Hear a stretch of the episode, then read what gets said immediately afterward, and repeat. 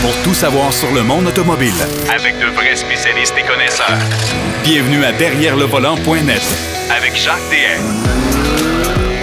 Bienvenue à votre émission Derrière le volant. J'espère que vous avez passé une belle semaine. Euh, L'automne se pointe. On va parler très bientôt. Je ne veux pas vous décourager, mais dans pas longtemps, on va commencer, recommencer à parler euh, de pneus d'hiver. Vous savez qu'avec Daniel Manceau, la semaine dernière, on a parlé d'antirouille. Euh, on va en reparler le mois prochain également, mais on va commencer à parler de pneus d'hiver. Déjà, déjà. Ça a passé vite, mais avec cette pandémie, évidemment, ça, je ne sais pas si vous êtes comme moi, mais moi, ça m'a, ça m'a dérangé dans mon, dans mon espace-temps, si on veut.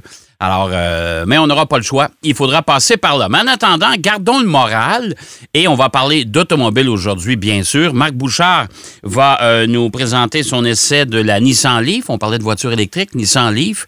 Euh, de nouvelle génération et du Chevrolet Trailblazer. C'est ces deux essais de la semaine. Euh, du côté de Denis Duquet, il va nous parler d'un designer apparemment euh, d'une autre époque. je sais que Pierrot m'écoute, là, mais c'est d'une autre époque. Et il s'appelle Jerry Heichberg. il va nous parler également de faire attention aux camions de location et des véhicules récréatifs. J'ai hâte de l'entendre là-dessus. Et la course au nickel. Ça aussi, c'est un sujet intéressant parce que vous savez que par les temps qui courent, la voiture électrique continue à prendre de plus en plus de, terrain et euh, de plus en plus de place sur le marché. Alors, euh, ça va être important d'en parler. Mais d'entrée de jeu, comme à l'habitude, ben, notre ami Pierrot Fakin est de retour cette semaine. Salut Pierrot. Oui, salut Jacques, salut Jacques. Hey, euh, j'ai quasiment des frissons. On parle de, de, de pneus d'hiver, là. Ben, écoute, on n'aura pas le choix. On n'aura pas le choix. C'est dommage, ben mais, ben mais garde, prenons-le du bon côté, puis euh, ben essayons de voir les, les, choses positivement. Euh, Exactement. En attendant, McLaren a fait parler d'eux cette semaine parce qu'ils ont présenté un, une coque. Tu vas nous expliquer en quoi ça consiste. Mais on parle aussi d'une voiture. Euh, on commence à parler de voitures hybrides, rechargeables, peut-être même électriques chez McLaren. Oui, exactement. En fait, c'est la prochaine génération des McLaren, euh, des McLaren Sport qu'ils appellent, donc la McLaren 570S euh, et la 600 LT vont être euh, euh, munis euh, d'une unité motopropulseur hybride pour les prochaines versions. Et ça, c'est à partir de l'année prochaine déjà. Alors, on parle d'un moteur V6 biturbo, mais avec évidemment des, des batteries et ça va être branchable évidemment.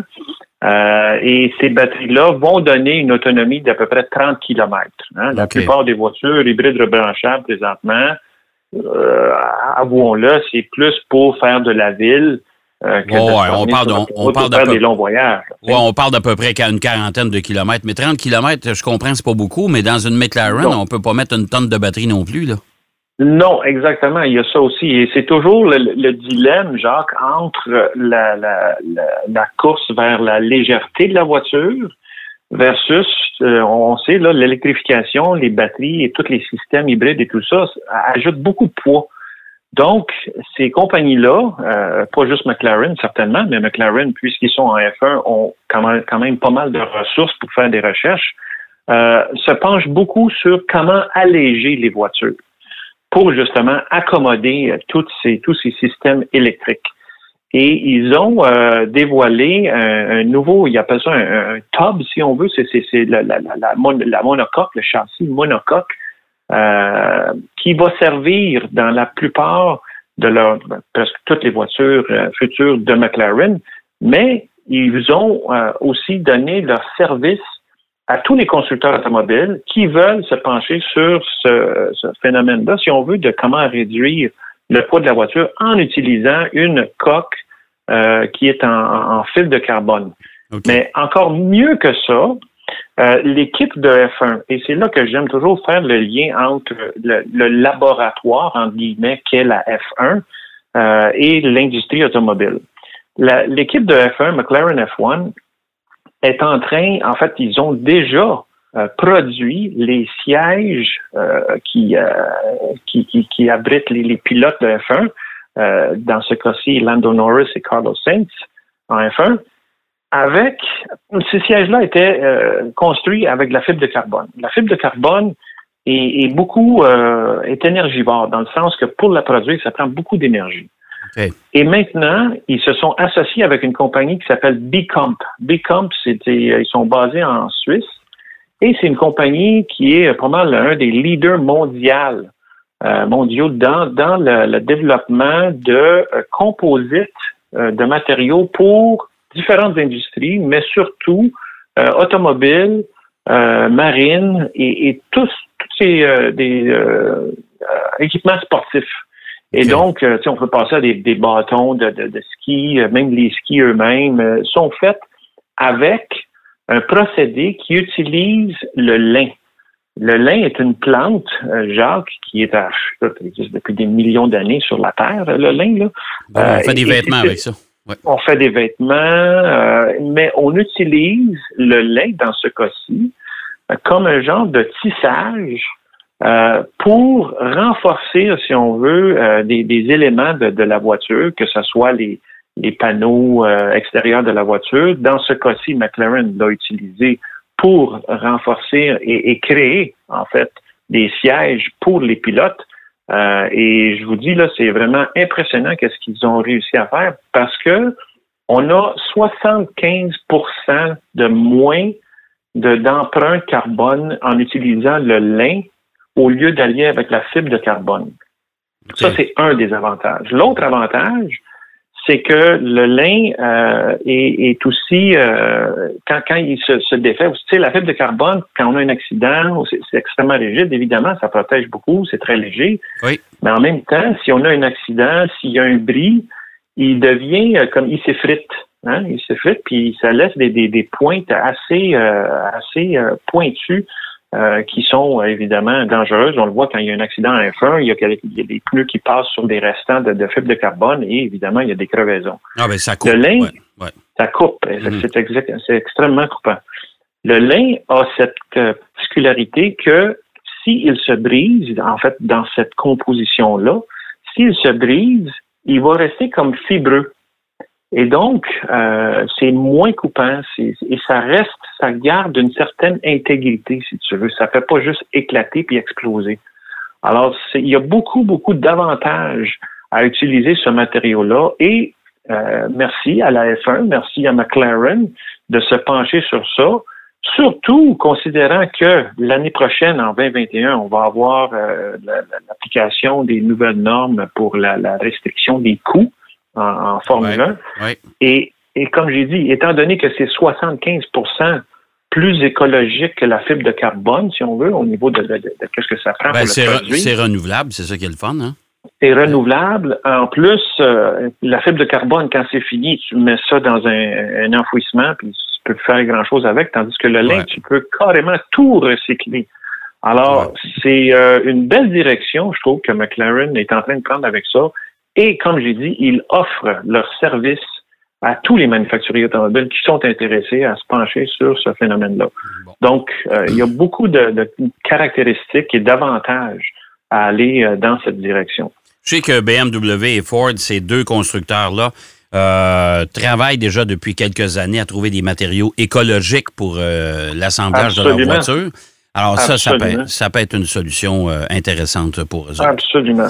Mais tout ça pour dire que l'industrie automobile, tu sais, c'est on la critique souvent, là, mais ils sont à l'avant-garde de, beaucoup, beaucoup. Ah oui, oui, oui, tout à fait, tout à fait. Euh, autre sujet aujourd'hui, euh, mon cher Pierrot, il y a une grosse compagnie qui veut se lancer dans la dans la dans l'hydrogène, non? oui, dans l'hydrogène, oui. oui. Oui, Mais mettons, mettons que oui. En fait, c'est une compagnie euh, basée en, Californie qui s'appelle euh, Hyperion, euh, Hyperion, et le, le, le, le, directeur, le président de la compagnie, euh, Angelo Cafantaris, mm-hmm. euh, qui nous décrit que hyper, en fait, il décompose le mot hyperion. Hyper veut dire au-delà en grec, et ion, ben, c'est le point le plus haut le plus loin. Donc, ils veulent repousser un peu les limites de qu'est-ce qui est possible en utilisant la technologie de la pile combustible, c'est-à-dire propulsée par l'hydrogène.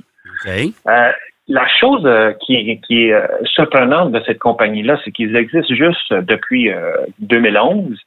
Euh, et ce sont, si tu veux, des, des geeks experts, tous des, des, des, gars qui ont des, des PhD, qui se sont rassemblés, qui ont cette passion pour, évidemment, le, leur recherche qu'ils ont faite au niveau de l'hydrogène, l'énergie renouvelable, ainsi de suite, mais aussi pour la voiture. Ils sont déjà consultants pour la NASA.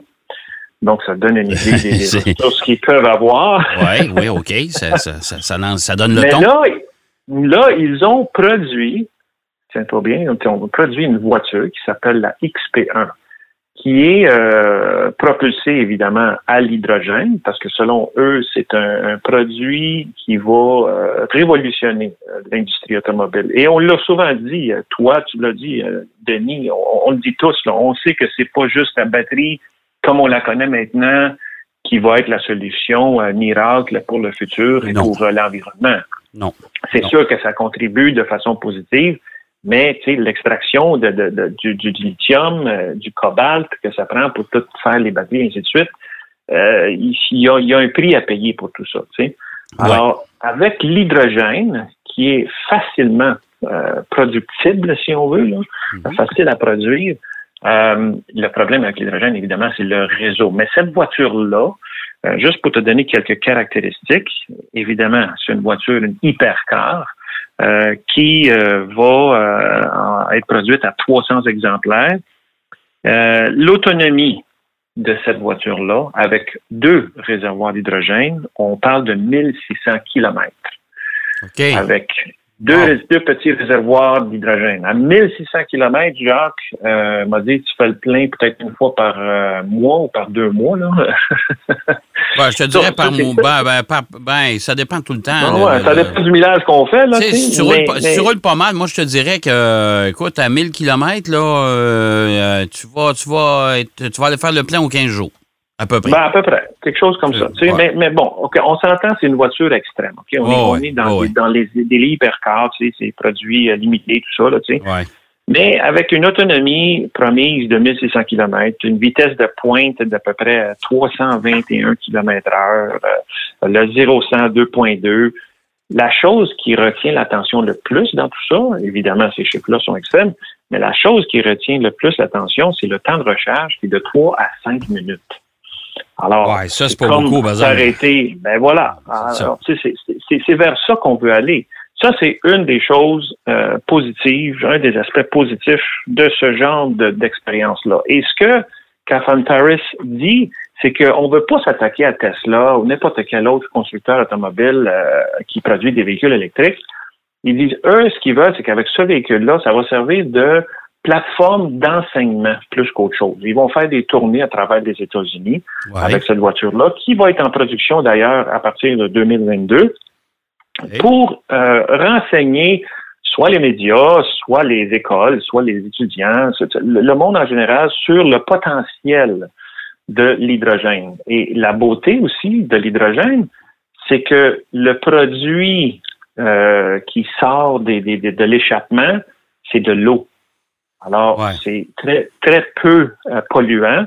Et imagine, Jacques, avec une autonomie de 1000 km, même si ça serait 1000, là, on me dit 1600, là, même si ça serait 1000 km, Ouais. c'est que tu, tu recharges tes- tes- ta voiture beaucoup moins souvent. Ouais. Autrement dit, tu prolonges la vie de tes batteries. Tu sais, Ouais. Au lieu de recharger à, à chaque semaine ou à chaque jour, ben, et le système est complètement différent. Évidemment, le lithium-ion versus l'hydrogène, c'est deux façons de fonctionner complètement différentes. Ouais. Alors, à- sur bien des aspects, euh, cette voiture-là présente des, des, des, des caractéristiques positives, là, vraiment très positives. Un autre, tiens, euh, un autre, c'est que bon, le cycle de vie, évidemment, de la batterie est accru, mais l'hydrogène, quand il fait froid, hein, on sait, là, Ouais. des batteries, euh, de, de- des Tesla, de toutes les batteries euh, maintenant. Ben, on perd, on perd, on perd ils ont- entre 30, 30, 35, 40 de- de- d'autonomie. Exactement, exactement. À moins qu'on fasse du préchauffage, ainsi de suite, il y a des façons de, de- les, les maximiser, de les optimiser. Mais l'hydrogène est stable. Donc, qu'il fasse très, très chaud ou qu'il fasse très, très froid, il n'y a pas de perte de, de, de, de performance, si on veut, de puissance. Ouais. Alors, je pense que c'est un- une belle aventure sur laquelle ces, gars-là s'embarquent. La voiture est d'ailleurs euh, assez spectaculaire. Là. Je vais mettre des photos là, sur le site Facebook Mhm. euh, et notre site web. Euh, il y a comme un genre de bandeau même qui est euh, muni de panneaux photovoltaïques pour générer du courant juste avec l'énergie du soleil. Alors, ils ont pensé pas mal à tout. Et chapeau, parce que si effectivement ils réussissent à implanter un réseau, parce que c'est ça qu'ils veulent, implanter un réseau à travers l'Amérique du Nord d'hydrogène, euh, ça serait euh, une belle alternative aux véhicules électriques comme on le connaît présent. Tout à fait, tout à fait. Ouais, Et euh, dernier sujet avant de terminer. Il nous reste, mon Dieu, peut-être deux minutes, même pas. Oui, Rapidement, il y a une compagnie, elle, qui veut, qui suggère qu'au lieu de recharger nos batteries, on va les changer. ouais. Écoute, ça fait déjà, je pense, en Chine, ça doit faire un an que ça, ça, ça ça, ça y va comme ça. Euh, c'est la compagnie NIO, qui, qui est une, compagnie d'origine chinoise. Euh, ils ont aussi des bureaux aux États-Unis. Eux, ils proposent euh, de faire du leasing de batteries, en fait, du, du, de la location à long terme de batteries, euh, avec des stations de recharge, pas de recharge, mais des stations d'échange de batteries. Dans le fond, tu vas arriver avec ta voiture, euh, tu montes sur un genre de, de mini lift la batterie s'enlève et on la remplace par une nouvelle batterie, puis tu t'en vas. Tout ça dans l'espace d'à peu près 10 à 12 minutes. Mais bon, est-ce que il y a. C'est parce que ça prend toute l'infrastructure dans les voitures pour pouvoir. Ah est-ce que ah je, vais pouvoir arriver juste avec une NIO? Est-ce que je vais pouvoir arriver avec une Vaux ou avec. Ben, c'est ça, là. Les configurations de voitures électriques sont pas toutes pareilles, là. Ben, c'est ça. Fait que je suis pas sûr que c'est très, très, c'est euh, précis pour NIO, mais est-ce que cela a une grande portée? Pas sûr que c'est quelque chose qui va fonctionner. non, moi non plus, je suis pas sûr. Pas sûr. Écoute, merci, mon cher Pierrot. Merci. Oui, euh, ben, ça fait plaisir. Écoute, j'ai hâte de voir euh, des prochaines années qu'est-ce qui va sortir de tout ah. ça. On, va en, on va en avoir pas mal. Merci, puis surtout, passe une belle semaine, puis on s'en parle la semaine prochaine. Et à toi aussi et à nos auditeurs. Yes, merci beaucoup, mon cher. Pierrot Fakin qui nous parlait ben, des nouvelles technologies puis des révolutions technologiques qui s'en viennent. C'est toujours bien intéressant. Là, on va retourner sur la planète Terre et on va parler avec Denis Duquet qui, lui, va nous parler de quelques sujets plutôt intéressants. À tout de suite. Derrière le volant. De retour après la pause. Pour plus de contenu automobile, derrière le volant.net.